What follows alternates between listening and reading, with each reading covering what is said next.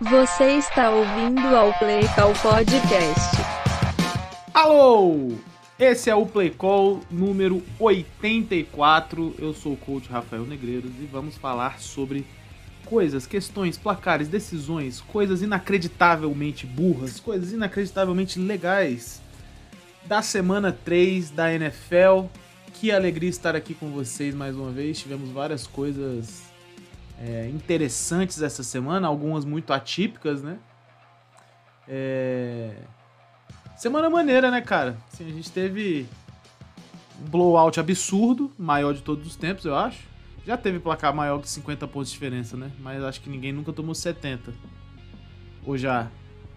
Não sei, posso estar errado nesse dado, mas no, no passado recente certamente não. E alguns jogos apertados, bons jogos. E é isso aí, mano. Acabou que ficou uma semana assim, vários joguinhos de merda, assim. Alguns de fato se confirmaram como sendo joguinhos de merda. Mas a gente conseguiu ter vários jogos interessantes também, né? Vamos falar disso aí legal. Antes de eu, antes de eu falar com vocês sobre a NFL especificamente, eu queria tocar no assunto aqui, não é para machucar nenhum amigo flamenguista, tá? Mas eu queria tocar no assunto aí dessa Copa do Brasil vencida pelo São Paulo. É... Assim, é muito interessante como o esporte ele tem um, um caráter muito extraordinário, né? Dá pra gente dizer assim. Por vezes até poético. Então veja vocês o seguinte, o São Paulo nunca tinha vencido uma Copa do Brasil, né? Bateu na trave algumas vezes, mas é, de maneira geral era o título que faltava, é uma coisa que sempre eu tenho alguns amigos são paulinos, né? Coisa que sempre incomodou eles um pouco é o fato de que eles não tinham Copa do Brasil. Tinham todas as outras competições, todos os outros eles têm, né? Então eles têm Libertadores, eles têm Mundial, eles têm Brasileiro, eles têm, obviamente, Paulista, eles têm, porra, tudo. Só não tinha Copa do Brasil não sei se eles têm a tal da Supercopa do Brasil também, mas essa aí não dá para contar que é mais ou menos recente. Então eles vão disputar isso agora. É. Assim, por si só, quando um time está nessa situação e chega numa situação onde ele pode resolver as coisas para si mesmo, já cria uma atmosfera muito diferente, né?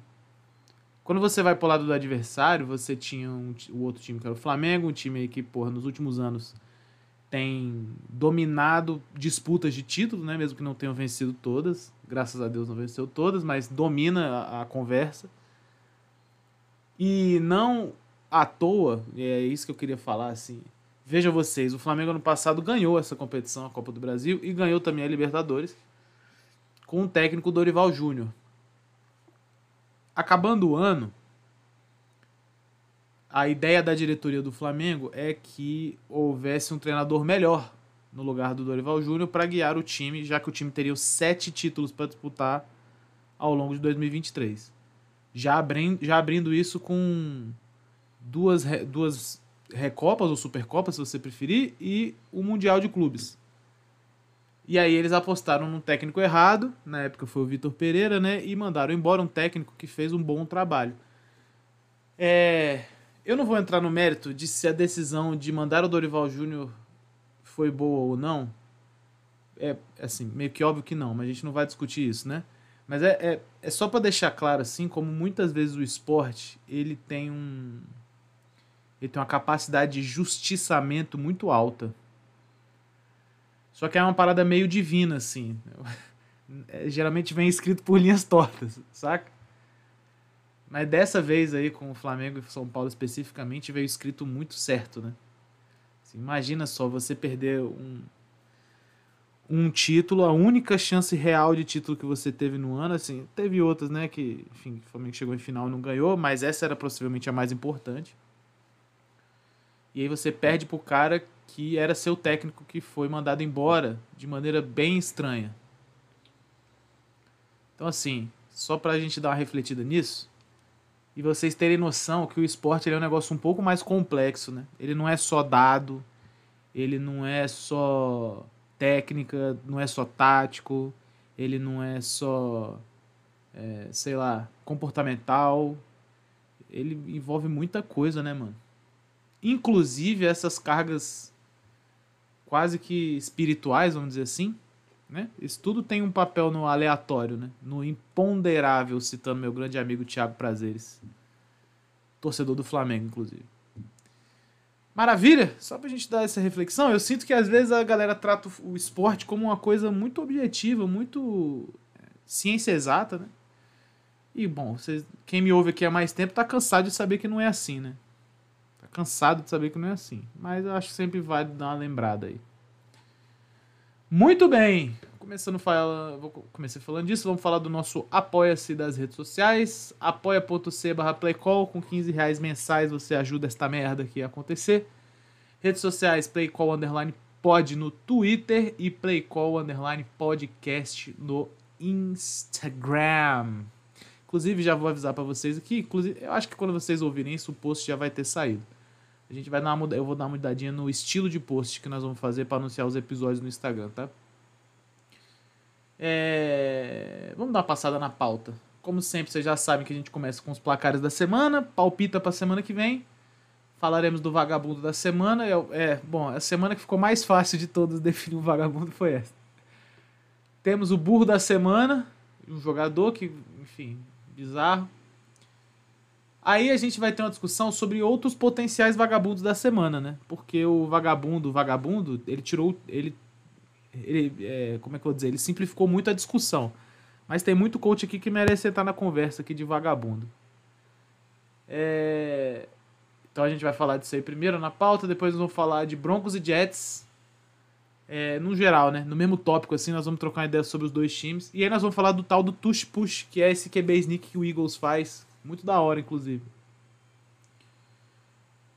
Após isso, responderemos perguntas e vamos de Pelé mata o podcast, pelo menos o episódio 84, né?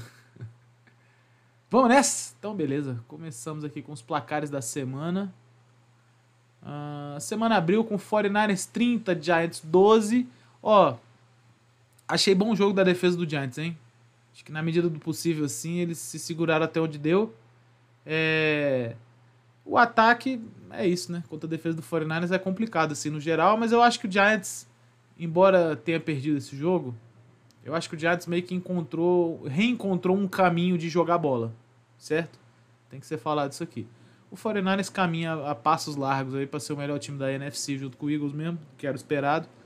É, isso tudo posto, eu acho que o Giants fez um jogo bem digno. Defensivamente sustentou até onde deu. É que não dá, né, mano? Tipo assim, querendo ou não, é muito, é muito playmaker, é muita coisa, é muita merda, assim, não dá. Além disso, os caras têm um L boa, é foda. Vitória do 49ers. Lions 20, Falcons 6, apenas ele. Ele, Dan Campbell, o mago.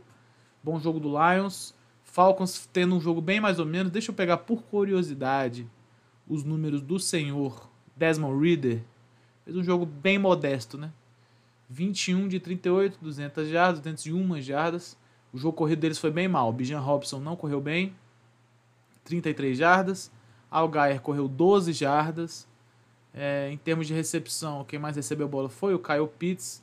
Eles obviamente não fizeram ponto nenhum, o ataque, né? A defesa não teve números muito interessantes, apenas uma interceptação, eles não tiveram nenhum sec. É, que loucura, né? Que jogo fez. Aí é que nós vamos voltar pro lado do Lions. Que jogo fez a OL do Lions, viu, rapaziada? Não só eles tiveram bons números no jogo corrido, com seu comitê de running backs, Jamir Gibbs, Craig Reynolds e Zonovan. Zonovan é sacanagem. O cara chama Zonovan. É, e Zonovan Knight. Eles tiveram ali suas 100 jardinhas corridas, pelo menos aqui no, na, no somatório total. No jogo aéreo, eles passaram bem a bola, 243 jardas, um touchdown, uma interceptação do senhor Jared Goff. É... Finalmente o TD do senhor Sam Laporta, o Tyrande. É o primeiro? Eu acho que é, não? É, primeiro TD da, da vida dele como profissional, bem legal. Ele parece um jogador com. Não vou falar a palavra que vocês estão esperando. Ele parece ser um jogador bem interessante. Vamos deixar assim. Vikings 24, Chargers 28. Nós vamos entrar um pouquinho mais nesse jogo mais pra frente aí. É, é um jogo que no final ali parece que ninguém queria muito ganhar, né? Nem o Vikings, nem o Chargers. Mais um bom jogo de Kirk Cousins, pelo menos em termos numéricos, né? Kirk Cousins caminha aí a passos largos para ser o novo Drew Brees, né? Jogou muito e nunca ganhou. Ó, tadinho dele. É... Bom jogo do ataque do Vikings no geral, né? Então, eles correram para um tanto mais de 100 jardas, passaram para 367, jogo interessante.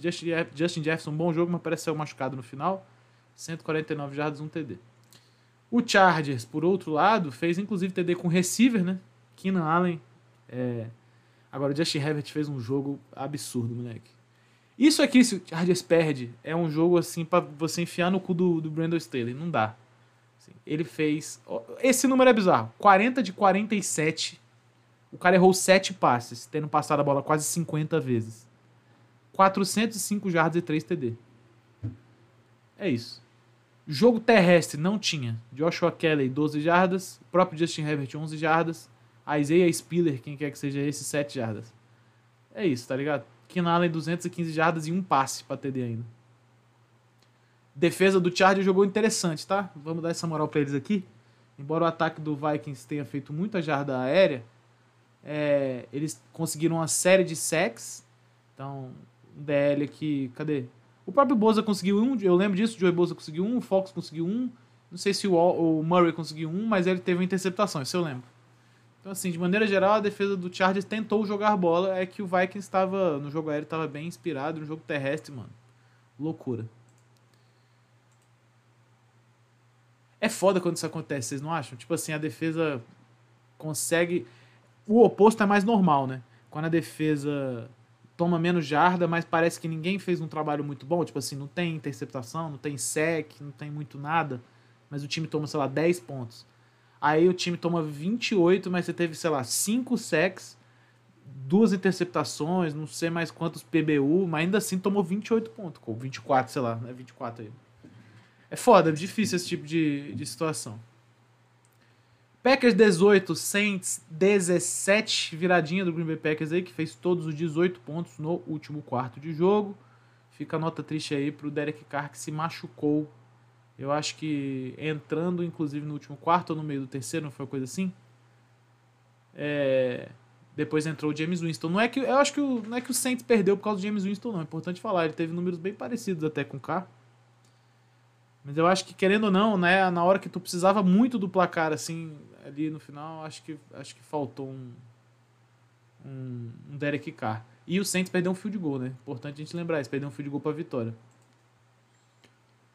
Legal, vitória do Packers.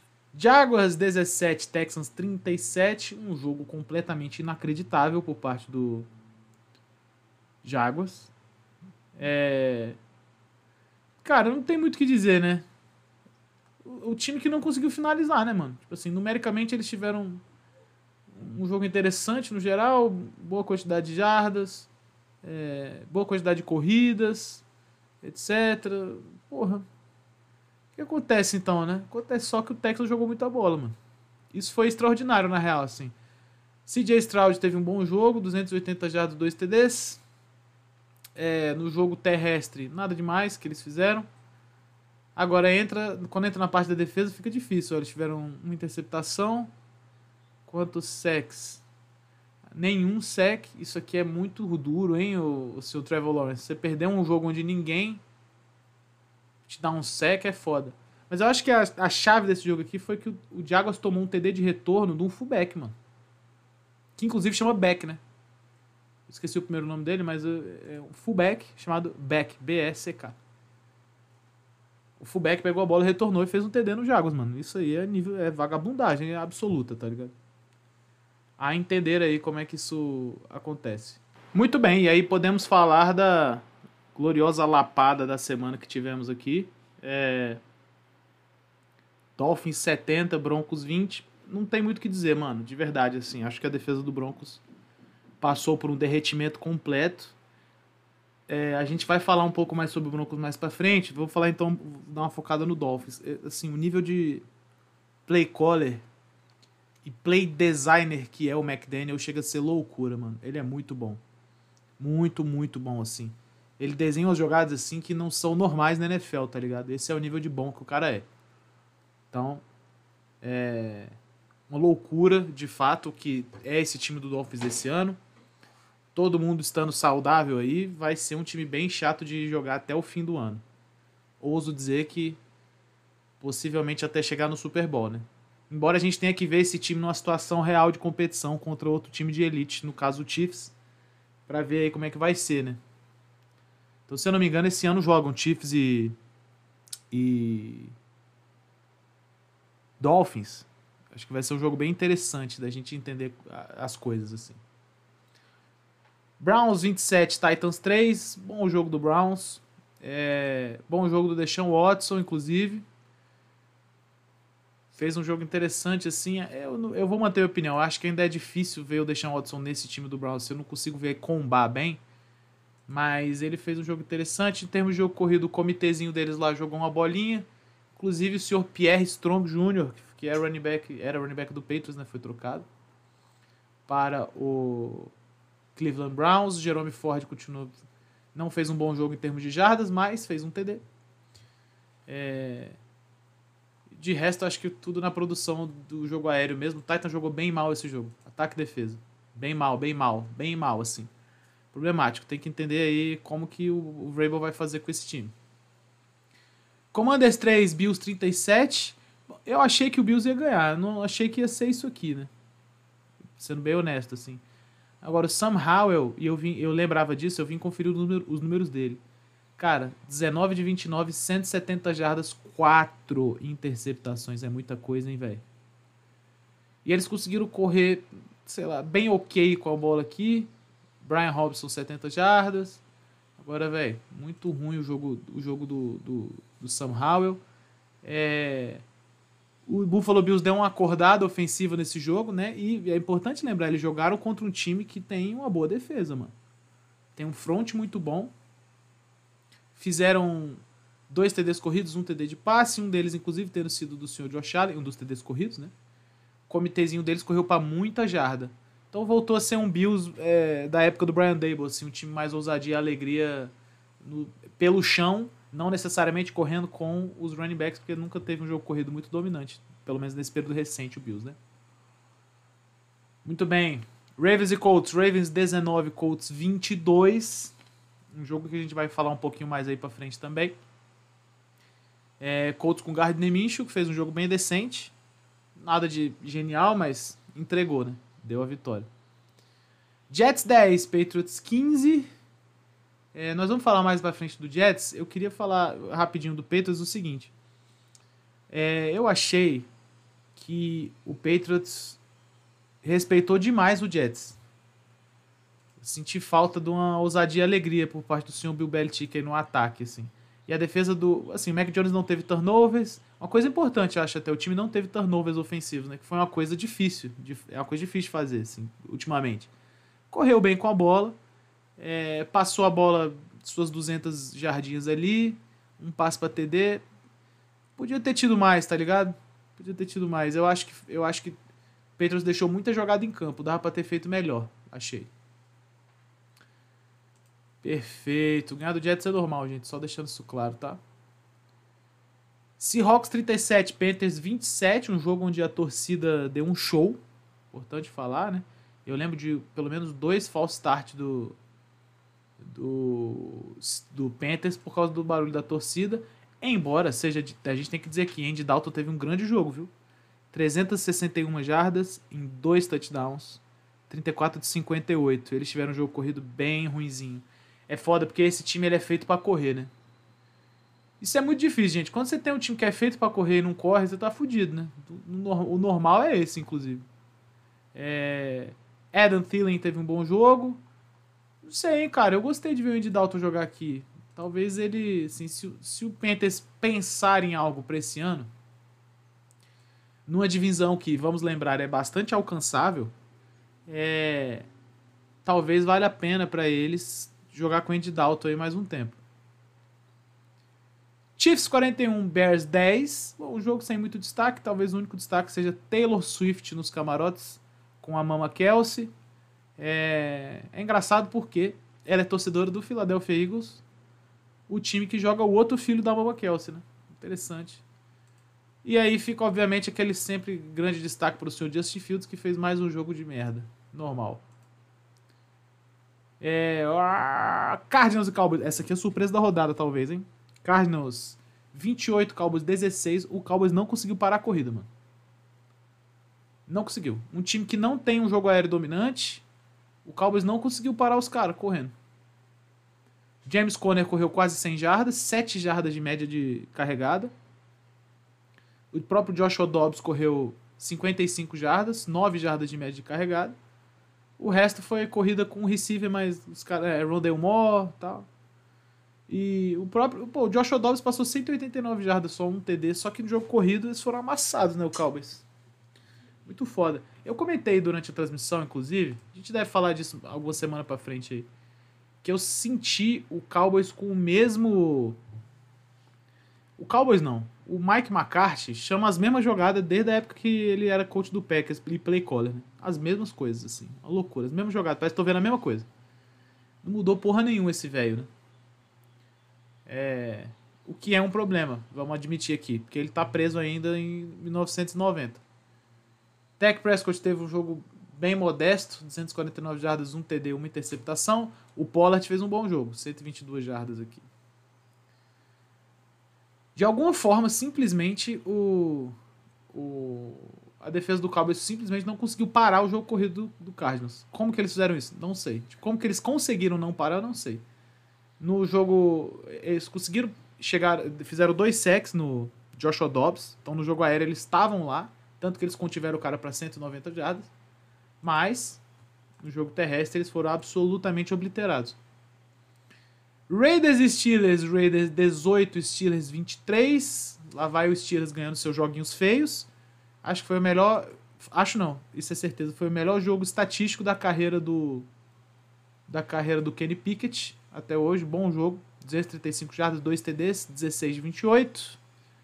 É... O jogo corrido deles, mediano. Defesa, como sempre, vai ser o que vai carregar esse time aqui, né? E o Raiders? Vamos falar um pouquinho depois. Bucks e Eagles. Bucks 11, Eagles 25. Finalmente a realidade chegou para este Buccaneers. É, Baker Mayfield fez um jogo ruim. Eles não conseguiram correr com a bola também.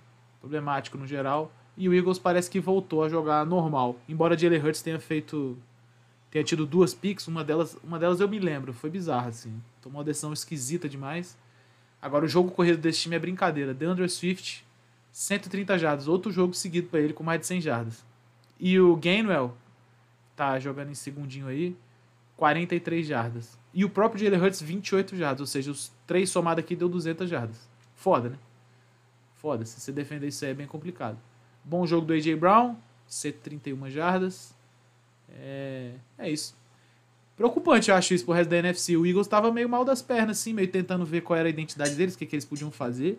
E eles pegaram agora uma, de, uma defesa que é boa, importante a gente lembrar disso. E tomaram aí um sapequinha legal. Deram um sapequinha legal, tô falando do Eagles, não do Bucks, né? Perfeito. E o último jogo da semana, Bengals 19, Rams 16. Bengals que tudo dizia que parece que não ia com o Joe Burrow, foi com o Joe Burrow pro jogo ganhou o jogo. O Joe Burrow fez um jogo bem mais ou menos. É, mais ou menos. Bem mais ou menos. Bem mais ou menos, mas tudo bem, porque era visível que ele estava limitado e se limitando, né? Visível. É...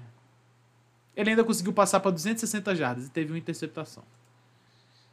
Por outro lado, Matthew Stafford passou para 269 jardas, um TD, duas interceptações. E aí o Rams não teve números corridos interessantes. E é isso que eu queria falar. A defesa do Bengals jogou muita bola nesse jogo. Muita bola mesmo, assim. Impressionante. Eu sei que o Rams parece que estava com a L meio baqueada, né? É... Mas, ó, Dexton Hill, um sec. Sam Hubbard, um sec.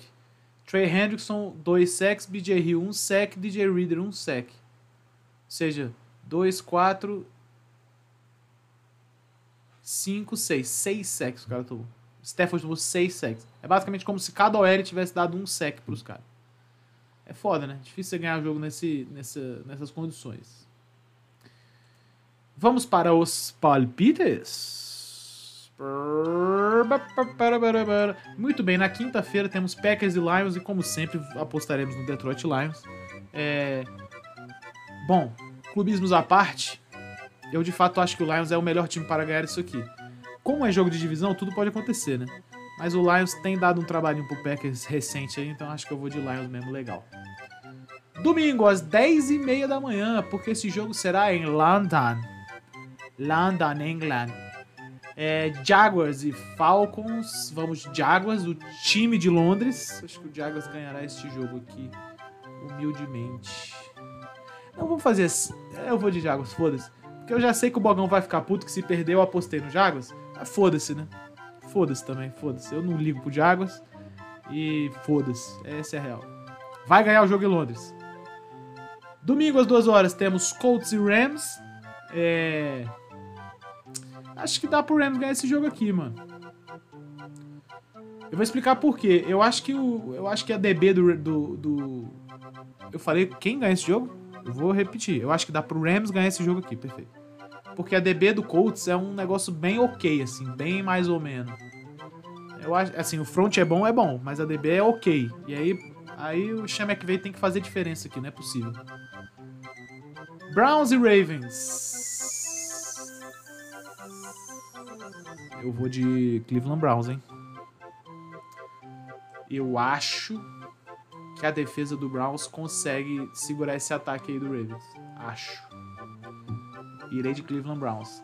Duelo aqui dos meus amigos Anderson Brown e Thiago Prazeres.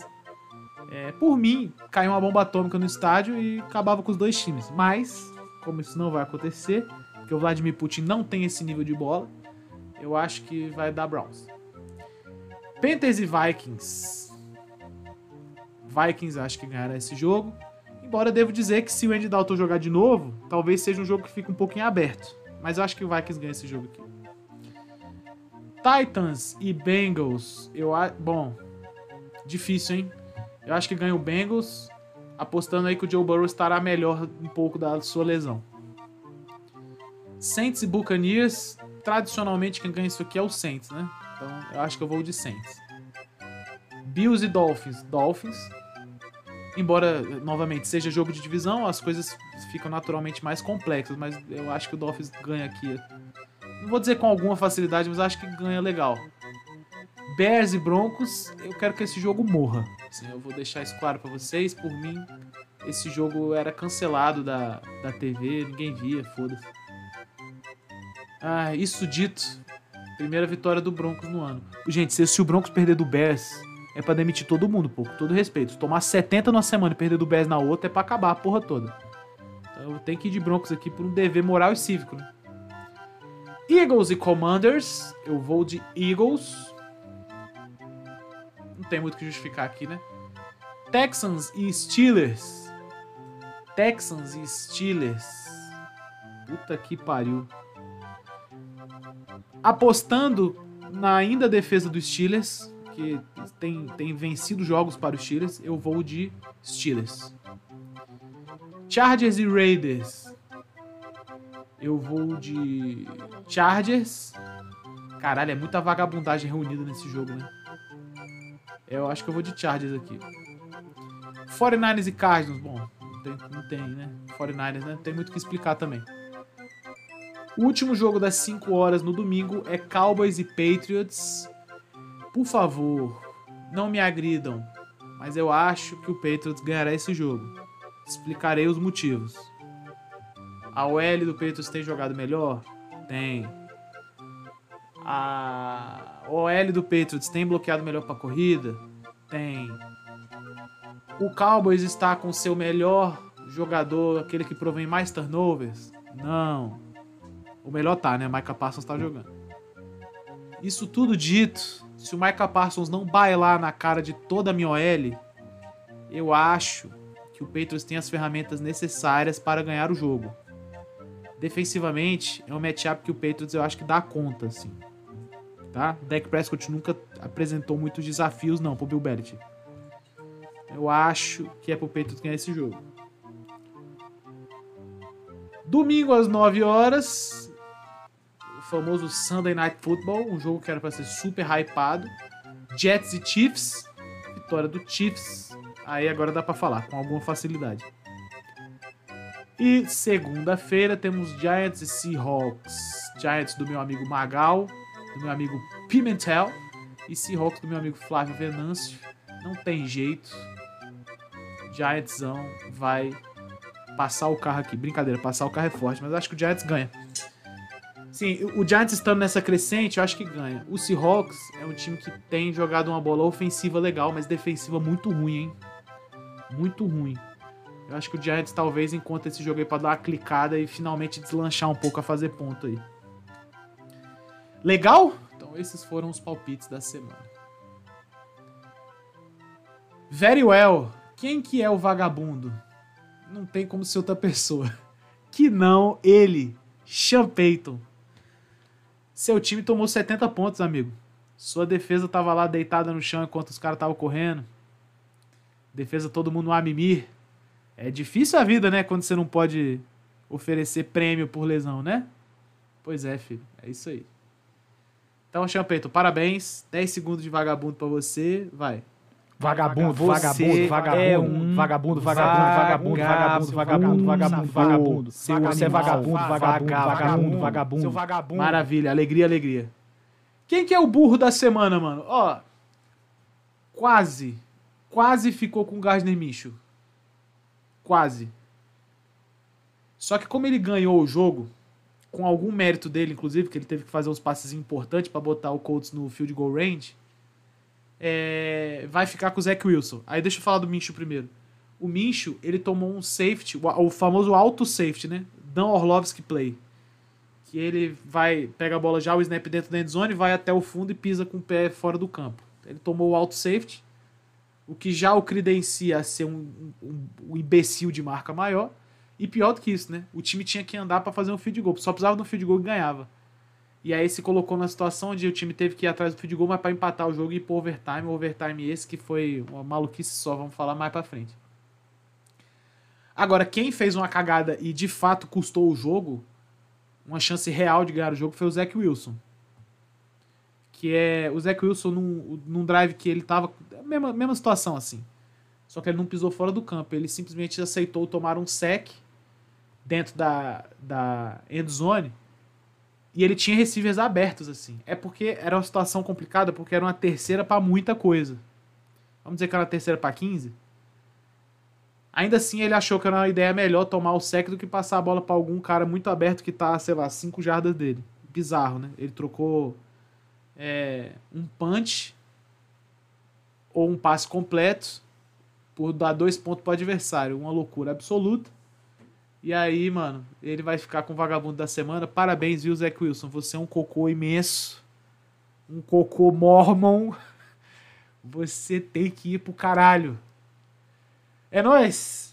Então é isso. Vamos falar agora dos outros vagabundos da semana. Vai. Rapaziada. É, igual eu falei no início aí, acho que se não fosse pelo Payton, a gente ia ter uma disputa muito legal de vagabundo da semana. E aí eu quero trazer pra vocês aqui algumas situações que a gente teve. Um primeiro candidato a segundo maior vagabundo da semana é o senhor Josh McDaniels. Que o Raiders, perdendo por 8 pontos, ele chegou na red zone, era uma quarta para 5, e ele escolheu chutar um field goal ao invés de tentar a descida e poster... a, a, a descida ou o TD, né? E posteriormente a conversão de dois pontos. Ele chutou o field goal. O Raiders chegou a pegar a bola de novo, mas com muito pouco tempo. E aí o, o, o simplesmente não foi suficiente, né? Raiders perdeu o jogo para o Steelers. Então essa é, um- é a primeira vagabundagem que nós vamos falar aí. No jogo Chargers e Vikings, nós tivemos um duelo forte de coaches querendo muito ser vagabundos, que foi Brandon Staley e Kevin O'Connell. Quem começou errando primeiro foi Brandon Staley, que tentou uma quarta para um na própria linha de 25. É, não conseguiu. O Cardinals, o perdão, o Vikings pegou essa bola aí nessa linha de 25. Tentou andar, tentou andar. Só pra falar, isso aqui tava bem no final do jogo, tá? Não é- não tava tipo perto não. Tentou andar com essa bola, tinha três timeouts. Demoraram 20 segundos pra se alinhar pra fazer uma jogada. Ou seja, quando o relógio já tava com 16 segundos, ele, a bola saiu pro Cousins, eles fizeram a jogada, interceptação do, do Chargers. No jogo Colts e Ravens, nós tivemos John Harbaugh e Shane Steichen, cada um tomando uma decisão inacreditável. A primeira foi do Jim Harbaugh, de chutar uma bola de 61 jardas, ao invés de tentar a jogada, tava ali naquela linha de 50, né? Eu, eu, vou, eu vou deixar isso aqui melhor. Isso aqui é pra gente discutir. Eu não vou cravar que isso aqui foi uma decisão ruim, nós vamos trocar uma ideia. E a do Shane Steichen foi uma quarta para um na própria na, na 49 positiva, né? Ou seja, já do outro lado do campo. E aí ele tentou ali uma ele tentou ali uma corrida onde o Ravens engoliu por completo a defesa. A gente vai falar se é, vamos tentar trocar ideia se era melhor chutar, correr, tentar outra chamada e tal. Muito bem, começando pelo Josh McDaniel de novo, vou falar o seguinte para vocês, mano. Essa parada de você precisar de um número de pontos que você não consegue buscar nem com nem com field goal nem com TD, ele é um território meio cinzento assim. Porque veja, vamos dizer que o vamos dizer que o Raiders está perdendo de 7 pontos. 7 pontos. Não tem muito o que você pensar. Você precisa só empatar o jogo fazendo TD e convertendo extra point, não é isso? Se for 6 pontos, se for 6 pontos, você quer, você quer fazer o TD e, e pontuar para passar o outro time. Se for qualquer coisa aí no meio, você quer fazer o TD entre 3 e, e, e 7. Abaixo de 3 você quer chutar o field goal. 3 você ficaria feliz com um empate pelo menos. Passou disso, a gente entra num terreno meio complicado de análise. Isso dito, não tem muita lógica você pensar que é razoável você chutar um field goal agora, estar perdendo por 5. Aí você, na sua cabeça, você pensa assim: ah, beleza, aí eu paro os caras com a minha defesa, aí eu só preciso do TD. Mas você já precisa do TD agora, tá entendendo? O TD, você precisa dele agora. Então não vai mudar a ordem onde você faz o touchdown. Não vai mudar. Você precisa do touchdown. Chutar o field goal por outro lado, ele tem um problema, que é o seguinte: se você chuta o field goal. Aí beleza, agora o jogo tava 8, agora tá a 5. Aí o outro time vai, marcha e chuta o field goal, o jogo tá 8 de novo, tu se fudeu que tu vai ter que fazer a mesma coisa. Tu vai ter que. A mesma coisa que você evitou de fazer, você vai ter que fazer agora. Você vai ter que chutar e converter os dois pontos para empatar o jogo. Ao passo que se você tá com dois e alguma coisa no relógio, é, faz o TD.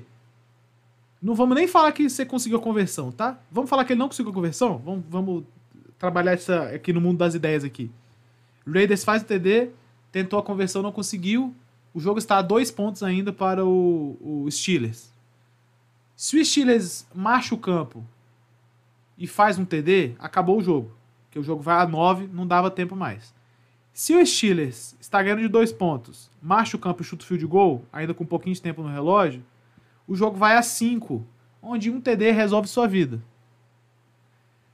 Se o Steelers marcha o campo e não consegue porra nenhuma, tu só precisa do field goal para vencer, pô. Aí, se você trabalhar num aspecto das ideias ainda, onde o Raiders converte esses dois pontos, a vida fica muito com possibilidades muito mais alegres, vocês não acham? Então, assim, é, é muito é muito injustificável ele não ter tentado o TD ali. E eu vou falar uma coisa para vocês, mano. É, é fácil, às vezes, pra gente que é coach, tomar esse tipo de decisão certa. Porque esse tipo de coisa aqui, ele, ele meio que dá uma salvaguarda pro coach, tá ligado?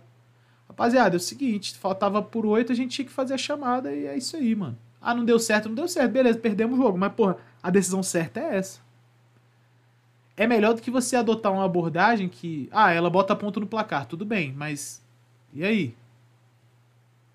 E a continuidade? Você é técnico, mano faz a jogada, chama, chama a melhor chamada que você consegue e deixa as coisas na a, deixa a execução na mão dos jogadores, que no fim das contas eles que jogam bola, tá ligado? Se, se, se protege, se preserva, né, igual a galera disse. Se preserva um pouco, mano. Muito foda essa decisão do field goal, não faz sentido nenhum. Por nenhuma ótica que você preste atenção. Porque se o Raiders pegasse a bola com o tempo ainda de novo, eles iam ter que ir pro TD de todo jeito. Não muda porra nenhuma. É uma loucura mesmo, tá ligado? Então, assim, o Josh McDaniels, mano, se não existisse o Sean Payton, eu acho que ele seria o vagabundo por uma margem larga, assim.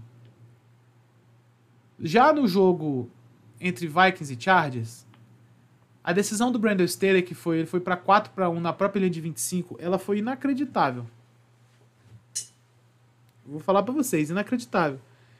E se eu não me engano, eu não tô lembrado agora especificamente da chamada, mas ela foi uma corrida.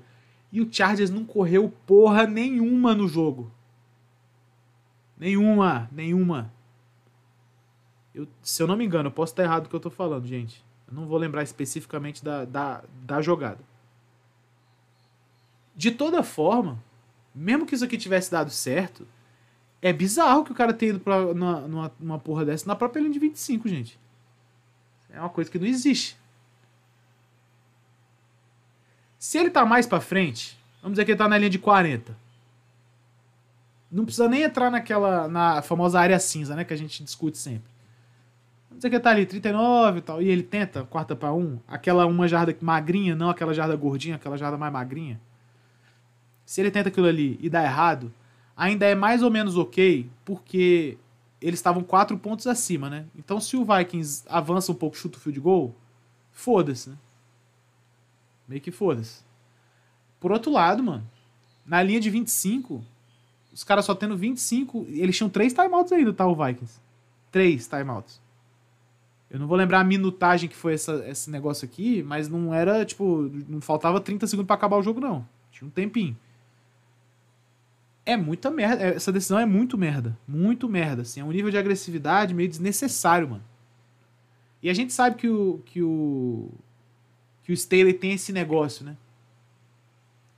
Ele é um cara que se apoia muito nas analytics, ele é um cara que se apoia muito no né, números, etc e tal, agressivo, show de bola. Show de bola. Para grande sorte dele, ele não será crucificado.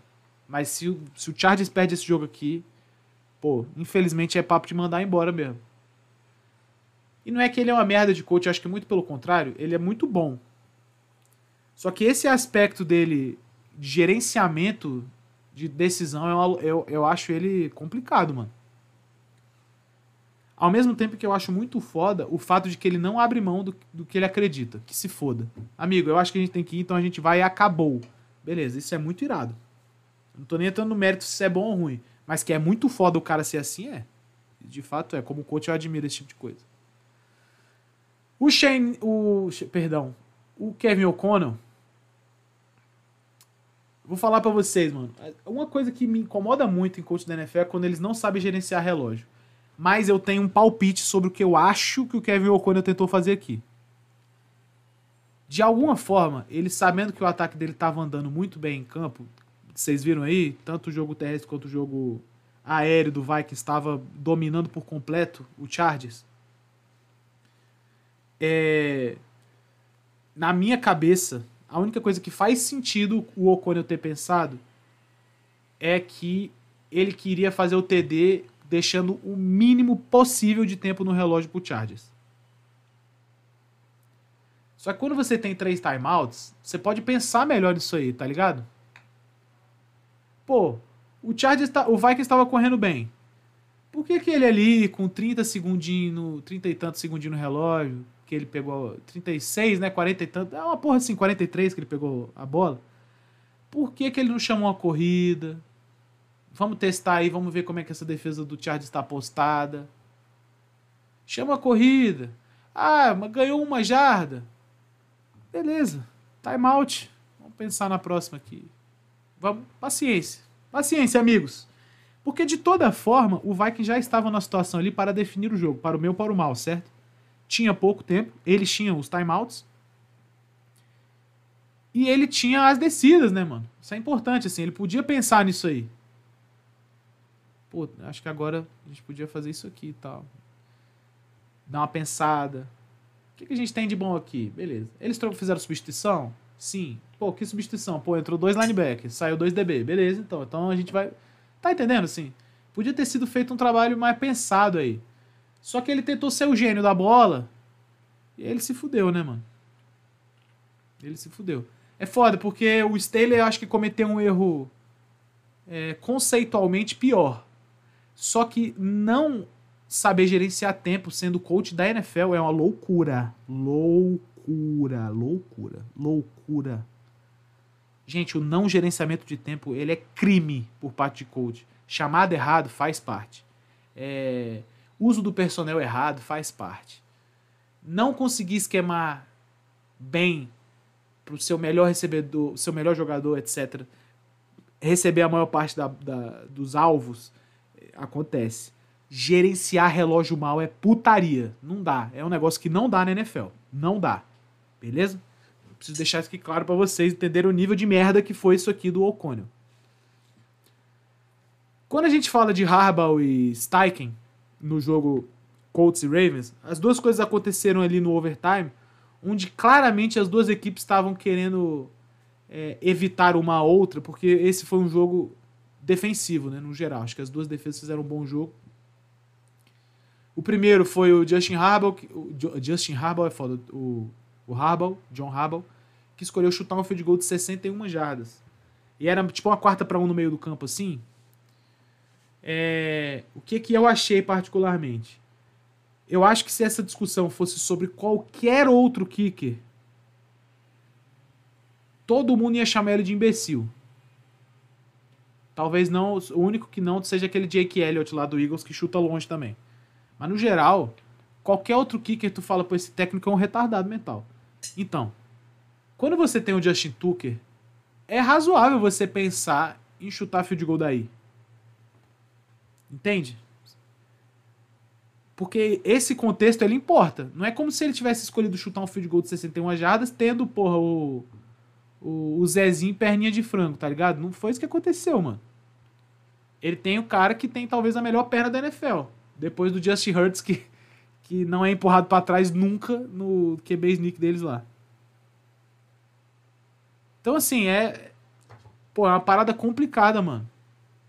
Mas eu, eu, eu, eu vou passar um paninho pro Harbaugh aqui.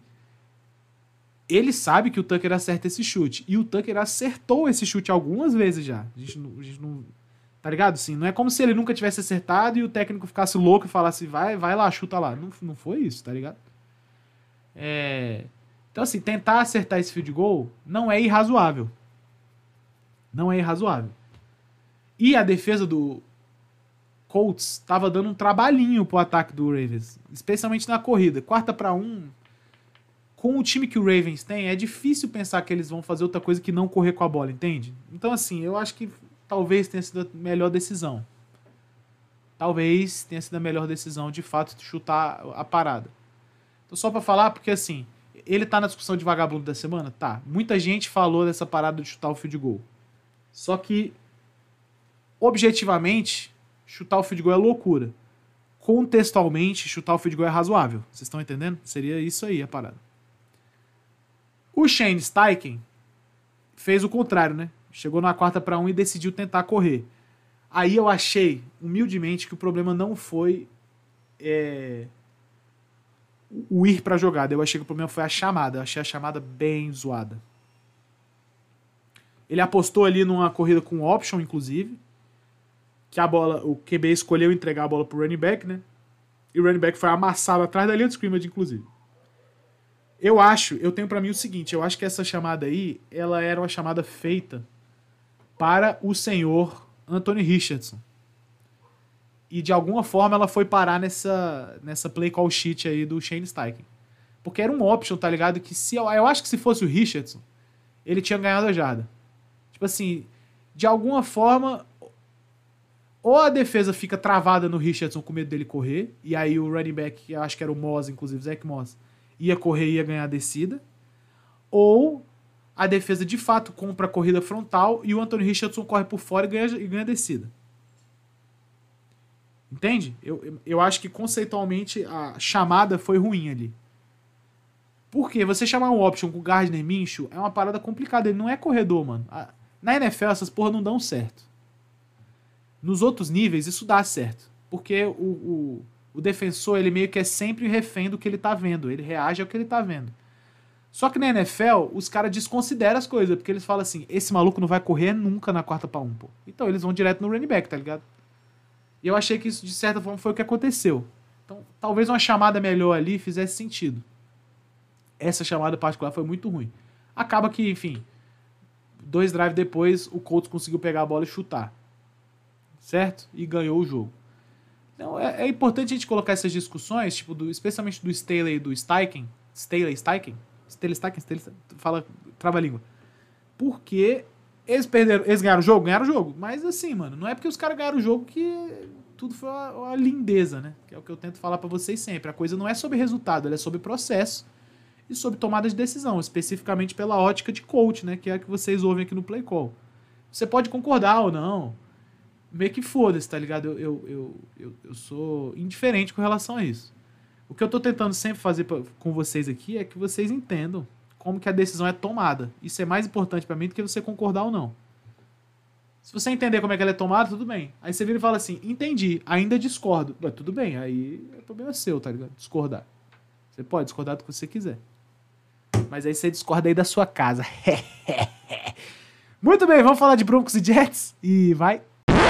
Alegria, rapaziada. Ó, fala primeiro do Broncos. Primeira coisa é a seguinte, mano. A pergunta do título do episódio aí é a que eu vou fazer para vocês mesmo. Como é que o time toma 70 pontos, mano? Tipo, você pressupondo que eles estão no mesmo nível organizacional, é, financeiro, físico. Como que o time leva 70 pontos, mano? Assim, essa é uma. Não é retórica essa pergunta, mas é ao mesmo tempo, né? Tipo, pra gente dar uma refletida, assim eu, eu vou. Vamos fazer uma breve reflexão aqui sobre o, o assunto. Quando a gente pensa no 7 a 1 por exemplo, é, sei lá, a gente pensa como se fosse um. um eu, eu, vou, eu vou retomar o exemplo do 7 a 1 mas eu quero, eu quero pegar uma referência aqui. Tem um Aviões e Músicas do podcast do Lito, né? Gosto muito, inclusive. Ele fala sempre o seguinte, quando a gente está falando de acidente de avião. Nunca é uma parada só. Nunca é. Ah, avião caiu por quê? Caiu porque o piloto errou. Não, não, isso é difícil, mano. Isso é difícil. É difícil o piloto errar. O man, ah, o erro humano faz o avião cair. A não ser que o cara pegue o avião e vire ele para baixo e bata o avião. Sozinho, né? Porque ele já matou o copiloto. É muito complicado, por erro humano, o, o avião cair. E aí ele fala geralmente que existe uma cadeia de acontecimentos, né? Os elos da corrente ou como eu gosto sempre de falar, os elos de ligação da corrente. Elo de ligação é muito foda, né? E o que acontece, mano? É mais de uma coisa, mano. Não é que o piloto errou, é que o piloto errou e o avião tava com não sei o que de problema ali e, no, e, o controlador de voo falou não sei o que errado e, e aí bateu o avião, beleza, morreu. Todo mundo, né? O 7 a 1 é uma parada assim também. Se a gente para pra pensar, assim, é, tem todo um fator psicológico do Brasil estar tá jogando em casa. Tem o fator de que aquele time era tecnicamente muito inferior à seleção da Alemanha. Tem o fator de que a escalação foi errada e a gente, a gente podia ter botado a escalação melhor em campo. É, e a gente ainda tinha dois jogadores muito importantes fora daquele jogo. Então tem muitos fatores envolvidos, mas evidentemente o principal era o emocional, né? A galera claramente sentiu o jogo ali. Então, assim, não dá para falar que a defesa do Broncos tomou 70 pontos porque eles são ruins. Ou porque o jogo foi chamado errado. Ou porque o Dolphins é craque. Ou... Moleque, tudo isso ao mesmo tempo, pô. Foi tudo isso ao mesmo tempo. Eles são ruins. O jogo provavelmente foi feito um gameplay errado. O Dolphins é muito bom para o Broncos. Psicologicamente existem problemas certos naquele time, que já é o terceiro jogo que a defesa joga uma merda contra times piores que o Broncos. É... Eu não sei o que aconteceu exatamente. Eles têm um coordenador defensivo bom, que é o Vance Joseph. Vance Joseph não é um. não é o Birinha da. o Birinha, tá ligado? Ele é bom, assim. Ele é, ele é um técnico bom, mano, de defesa, tá ligado? Fez trabalhos ruins como head coach e tal. Mas é bom coach, mano. Não é um, não é um merdola qualquer, tá ligado? Merdola, não nerdola, né? O nerdola foi quem bateu ele. Então, assim, não é uma coisa só, mas é um problema sério, porque ele é sistêmico. Jogador errando muito fundamento. É, Cara, recebedores abertos assim, por margens absurdas no campo, assim. Papo de 10 jardas, num raio de 10 jardas, tem ninguém em volta de alguns recebedores do Dolphins. Os caras se travando em bloqueio, os caras perdendo o teco, os caras não sabendo perseguir. Caralho, coisa de maluco, filho. Nunca tinha visto isso na minha vida. Juro por Deus. O que me leva a crer que não é só. Ah, a defesa é ruim. Não acho que é. Tem, tem coisa a mais aí. Tem coisa a mais aí. Difícil ser só isso, tá? Então é, é a, a, gente queria, eu queria começar por aqui essa questão de o que, como que você toma 70 pontos. Não é só sendo ruim. E falando do Russell Wilson, é importante falar o seguinte: ele está indo para o quarto jogo dele. Deixa eu pegar aqui para vocês os números do Russell Wilson em todos os jogos. Para não provar um ponto, mas para argumentar para você o seguinte: de fato, o ataque do Dolph, do Broncos tá melhor, mano. Eu, eu, tenho visto tanto em aspectos táticos, tipo, as chamadas são melhores, a coisa tem mais conexão do que ano passado, tá entendendo? Tipo, existe coerência com o jogo, a situação e a chamada e a qualidade dos jogadores. Você vê que o Russell Wilson passou para 306 jardas, teve um TD e teve uma interceptação. O jogo que ele passou menos jardas foi o jogo do Raiders, que ele passou 177 jardas. Só que nesse jogo do Raiders, que ele passou 177 jardas, ele passou também para dois TDs. E os running backs dele tiveram somados ali uma, um aproveitamento interessante. Tirando que o Raiders fez um bom jogo na defesa. Então o Russell Wilson, ele, assim. Ele tá um quarterback muito diferente do ano passado, mano. Muito diferente, mano. Pô, esse ano o cara tem três jogos, seis TD, duas interceptações. E eu acho que nesse jogo do Dolphins particularmente, embora a defesa do Dolphins seja boa, ele tava fazendo um jogo bem ok, mano. Até chegar uma hora que o jogo ficou desesperador pro Broncos, né? O placar saiu completamente de controle, aquela coisa que a gente conversa sempre. Só que o placar saiu junto com o jogo, né? Às vezes o jogo não sai, mas o placar sai. E vice-versa. Às vezes o jogo sai, mas o placar não. Dessa vez saiu os dois junto, o placar e o jogo. E aí fudeu. Mas a verdade mesmo é que ele fez um jogo bem honesto, mano. E tem feito, né? Então 306 jardas contra o Dolphins, 1 TD, 1 interceptação. 308 jardas contra o Commanders, 3 TD, 1 interceptação. 177 jardas, pouca jarda contra o Raiders, mais 2 TDs. Querendo ou não, ele tá melhor do que ano passado. Aí, se a gente pegasse o, o, esse ataque do Broncos com a defesa do Broncos no ano passado, eu vou falar para vocês que esse time tinha provavelmente vencido pelo menos Commanders e Raiders. Dolphins acho que não, porque realmente eh, tá o time fora de série esse ano. Mas 20 pontos ano passado venceria alguns jogos para o Broncos, pô. Só de curiosidade. Deixa eu pegar essa parada aqui. Ó. Só de rolê mesmo. Broncos. Deixa eu pegar o Broncos do ano passado aqui pra gente dar uma olhada. Primeiro jogo eles, do ano passado, eles perderam 32 a 23. Segundo jogo eles perderam de 12 a 9. Então aqui é um jogo que eles ganhariam. Terceiro jogo, 19 a 16, eles ganhariam. Quarto jogo contra o Jets, eles perderam de 16 a 9, eles ganhariam. Aí eles ganharam do Jaguars, 21 a 17. Aí Titans 17, Broncos 10. Os 20 pontinhos deles contra o Dolphins ganharia esse jogo. Broncos 16, Raiders 22. Beleza, perderam. Aí Panthers 23, Broncos 10. Ravens 10, Broncos 9, pô. Aí beleza, perderam do Chiefs. O jogo que eles jogaram bem até, 34 a 28. Aí ganharam do Cardinals. Aí perderam muito do Rams, 51 pontos. Aí per... Chargers, tudo bem, 31 a 28. Aí Chiefs de novo. Aí Cardinals. Tá entendendo? Assim, tipo, o, o Broncos poderia, com esse time que tá jogando agora, com esse ataque de agora, poderia ter feito alguma coisa legal no passado. O problema é que o jogo não funciona assim, né? E aí a gente tá nesse problema onde a defesa do Broncos parece que desaprendeu a jogar e o Russell Wilson não é mais o craque que era em Seattle. Ele é um quarterback bom, mas é isso aí, ok. Tá no pote dos médios já, tá?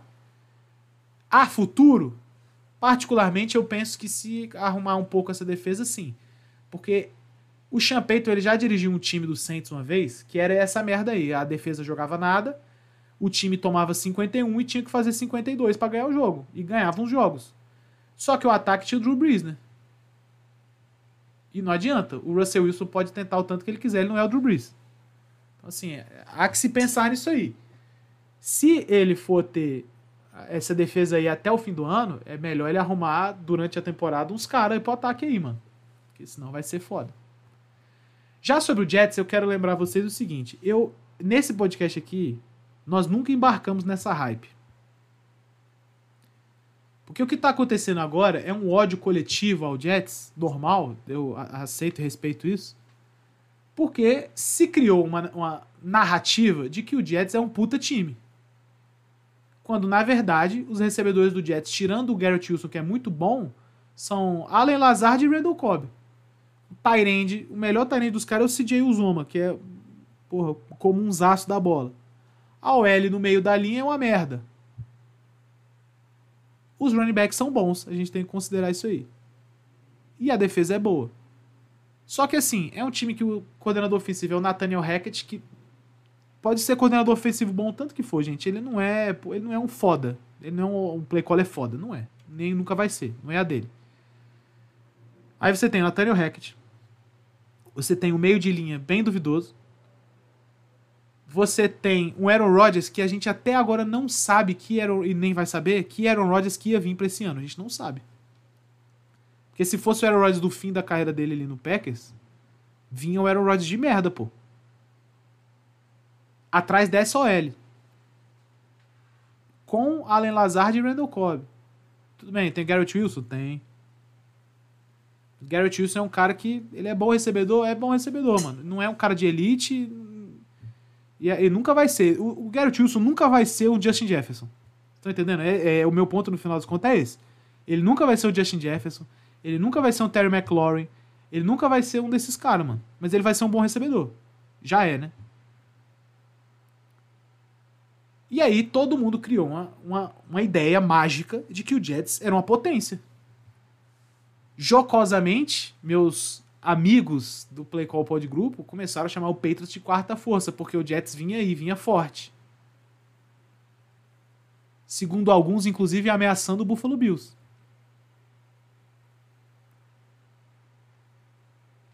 E aí vejam vocês que isso aí é o Jets, mano. O jogo que o Jets perdeu do Patriots e o jogo que o Jets perdeu do Cowboys não é o Aaron Rodgers que ia resolver o jogo. Vou falar para vocês. A OL do Jets foi dominada pelo, pelos fronts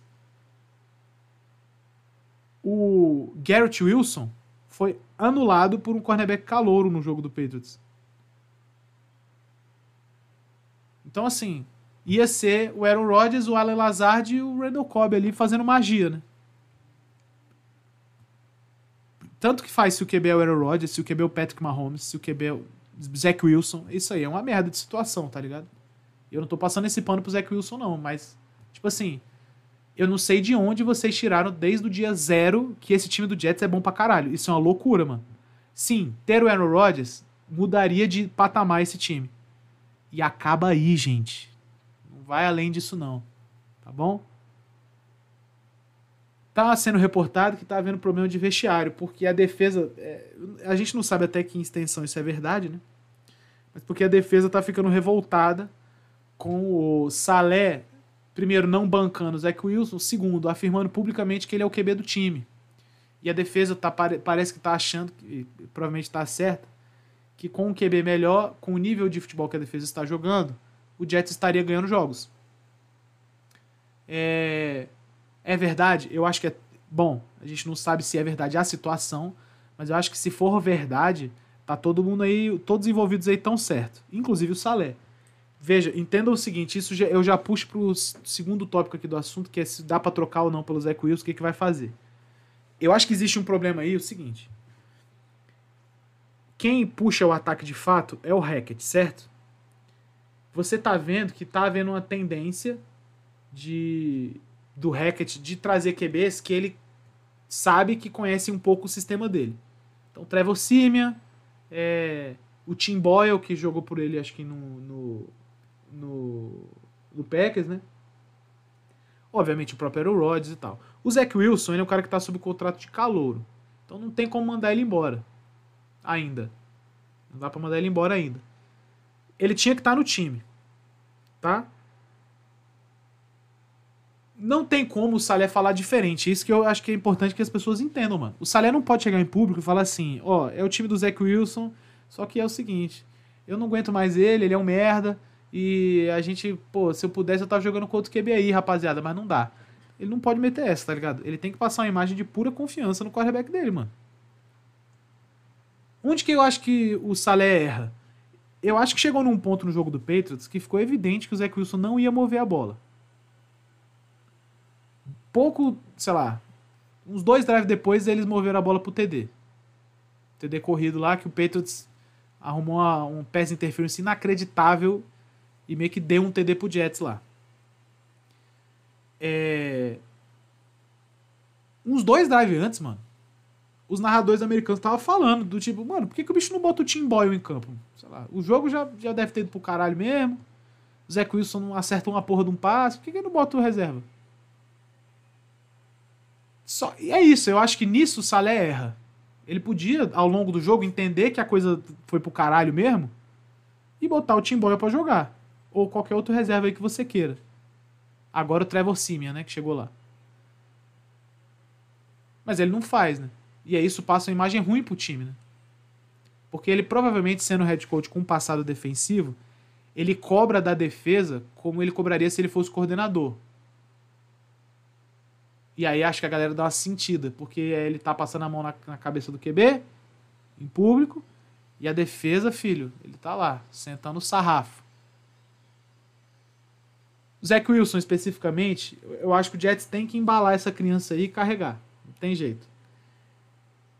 Eu trocaria de QB? Eu acho que não, mano. Porque pelo que a gente tá entendendo, é muito difícil para algum quarterback.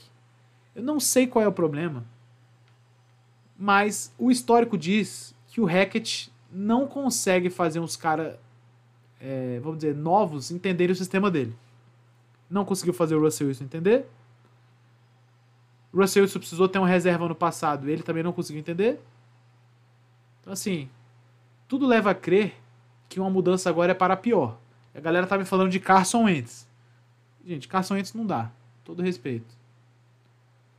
Teve algumas chances de ser um quarterback de NFL titular. E tirando o ano que ele teve mágico com o Doug Peterson no Eagles, ele nunca mais fez nada direito. Não dá. Todo respeito. Isso tudo dito, eu acho que o Jets está numa situação interessante onde, olha aí, hein? Olha a mágica vai acontecer um tanque inercial aí se eles ficarem com o Zach Wilson. Porque eles estão na situação onde eles não podem trocar por um QB melhor que o Zach Wilson. Porque ano que vem o Aaron Rodgers volta. E eles têm que contar com isso, porque eles deram dois anos de contrato. Ah, mas se o Aaron Rodgers nunca mais jogar? Bom, aí é outra, outra questão. Mas assim, a priori eles têm que contar que o Aaron Rodgers volta. Então tem que ficar com o Zach Wilson. Eles vão ficar num lugar aí, vamos dizer que se a temporada continuar do jeito que tá, que eles fiquem dentro do top 10. Eu acho que eles conseguem arrumar uma arma ofensiva foda. Espero que talvez o melhor OL da classe. Mas pode ser um receiver também, que eu acho que ajuda bem lá.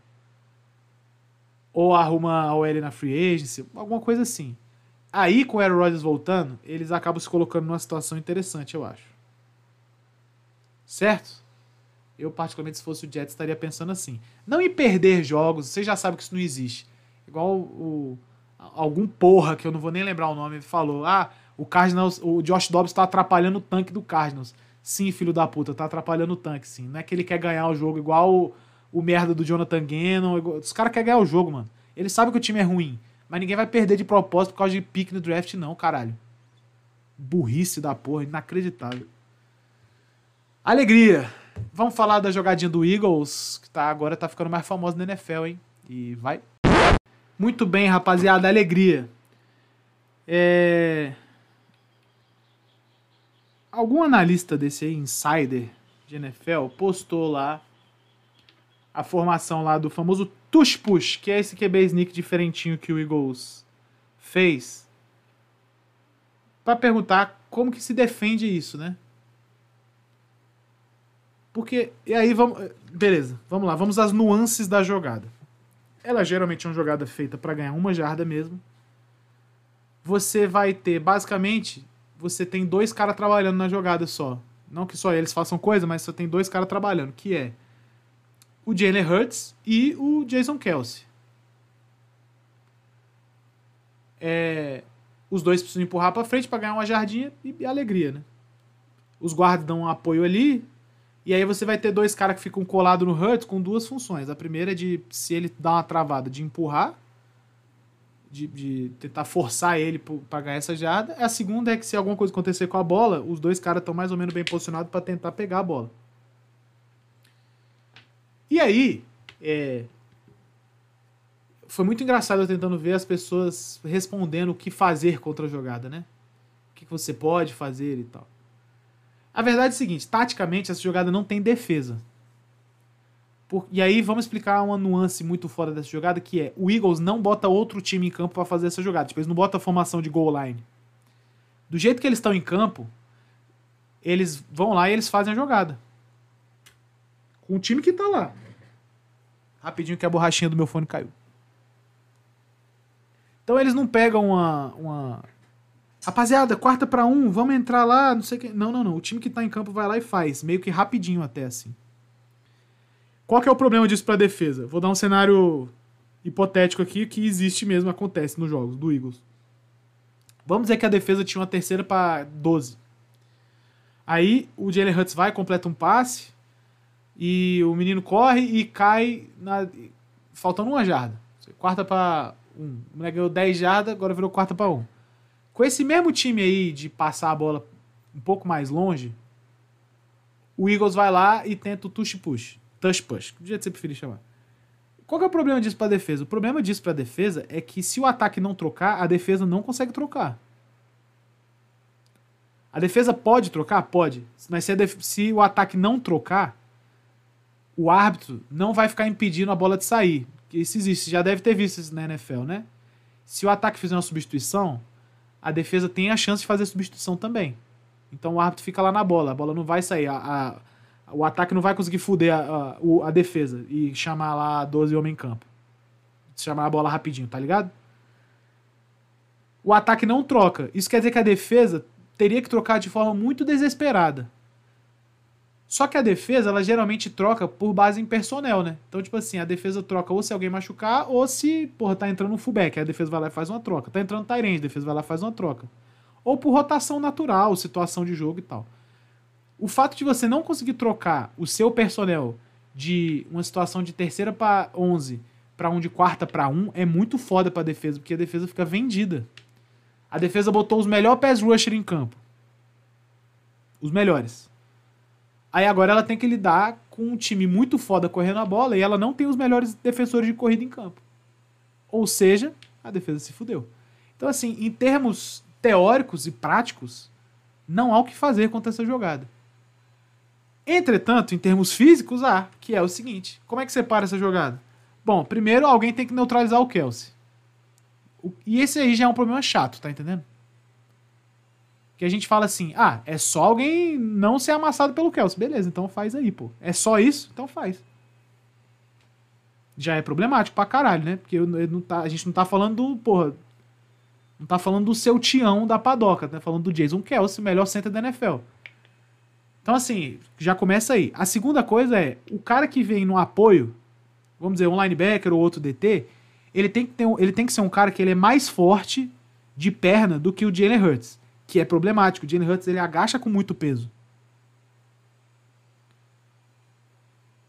Tem que ser mais forte que o Jalen Hurts. Ele tem que ser mais forte que esse combo, Kelsey Hurts. E tudo isso, lembrando que a bola sai da mão do Kelsey para do Hurts muito rápido. É difícil parar o, o timing da jogada. E se a defesa, quem é jogador de defesa, por exemplo, Vitorino foi a vida inteira, vai saber o que eu tô falando. Num tipo de chamada assim, a defesa tá se coçando para ir o mais rápido que consegue. Isso aí, pra você chamar um offside, é dois palitos. E se você tomar a primeira descida por causa de offside, não por causa da jogada, você fica mais irritado ainda. E aí eu vi todo tipo de resposta. Ah, mas aí é pular por cima do L. Primeiro que por regra não pode. Segundo que você não vai gerar força suficiente para tirar o Hurts do eixo, pô. Ele não vai para trás, ele vai ganhar jarda. Teve gente falando que tinha que deitar o DL na frente do OL. Não vai mudar porra nenhuma. É uma jarda só, gente. O Kelsey vai deitar em cima do OL, foda-se. Tá entendendo? Então, assim, é, é duro esse cenário. Não sei, acho que é. Bom, como diz o, um amigo meu, a NFL provavelmente fará alguma coisa, porque é, realmente a jogada ela, ela acabou sendo um zap, né? Truco, lembra da piada? A jogada virou o zap, pô. O Nick Sirianni tá com o zap, não tem jeito. E aí ele tá trucando todo mundo e ninguém ninguém cai, pô. E, não, quer dizer, todo mundo aceita o truco, mas ele tá com o zap, tá entendendo? Esse é o problema. A ver. E a galera já tá falando em proibir a jogada base em lesão, não sei o quê, que é uma puta de uma conversa mole. A verdade é que já tem outros times fazendo. O Patriots mesmo já adotou. O Patriots, aliás, converteu contra o Jets algumas vezes e uma delas não converteu. Uma delas não converteu. Porque era o David, David Andrews contra o Quinn Williams, que é um cara bem fortinho. E o David e o, e o, e o Mac Jones não é o Jalen Hurts, né? Tá entendendo? É, é problemático mesmo se você não tem as peças certas rodar isso. Alegria, moçada. Vamos para as perguntas e encerrar depois. Muito bem, meu amigo Josafá Falcão começou aqui. Eagles e 49ers são as melhores campanhas da NFC hoje. Alguém no radar para tentar entrar nesse grupo ou desbancar pelo menos um dos dois? Olha, desbancar eu acho que não. Acho que não mesmo. Para entrar no grupo, é... pensando rapidinho aqui, cara, Talvez, muito talvez o Lions, hein? Muito talvez. Eu, eu vejo o Saints como um time que falta um pouco de talento para se colocar no lugar melhor, mas eu acho que esse ano tá um time bem interessante. É... Então eu diria que atualmente é só Eagles e 49ers mesmo, mas eu acho que eu diria que vem Lions e, e Saints aí correndo meio por fora e o Cowboys, obviamente. Mas o Cowboys para mim não é bom o suficiente também para bater de frente com nenhum dos dois. O meu amigo Anderson Brown mandou uma série de perguntas, vamos responder todas. Salve! Tirando o atropelo dos Dolphins da equação, você viu alguma melhora do ataque do Wilson? Do ataque. Ataque Wilson barra vagabundo Champeito? vi melhora, tá falado aí no episódio, mas vi melhora, assim. De fato, me parece melhor o conjunto da obra. É só que tá sendo pouco para evitar essa defesa aí. Uh, Anderson Brown mandou aqui também. Sobre Baltimore, a culpa foi toda do Lamar na derrota dos Ravens? Ou tem uma passadinha de pano pro HC que toma algumas decisões questionáveis? Eu, cara. É... Eu não acho que a culpa foi do Lamar. Mas a gente conversou sobre isso, né? Das decisões questionáveis. A culpa é do Harbaugh. No fim das contas, é. Se a decisão foi questionável. A decisão é questionável, de fato. Agora, se foi ruim ou não, já é uma outra conversa, né? Então eu diria que sim, a culpa é do senhor head coach. E, bom, o fato de que o Lamar quase sempre vai tomar culpa no lugar dos outros lá no Ravens é evidente, né? Já que o Lamar é preto e a, e, e a galera é bem racista mesmo. A gente tem que, vamos usar um português claro. Ele também mandou aqui. Tá na hora de começar a atribuir a culpa ao Lawrence e Herbert por algumas derrotas? Olha, no Chargers, eu não acho que o Herbert seja culpado de muitas coisas mesmo, não. Eu acho que, assim, esse combo do Staley. É... Staley, Kellen, Kellen acho que tem feito chamadas boas.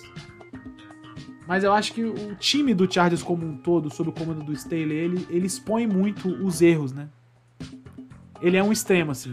Se os caras estiverem jogando muita bola, ele eleva os caras. Se os caras estiverem jogando mal, ele expõe os caras. Então eu acho que o Herbert, eu acho que ele ainda dá pra gente deixar passar um pouco. Agora o Trevor Lawrence, acho que difícil, hein? Ele de fato ele tá ele poderia ser melhor, mais mais julgado aí, vamos dizer assim.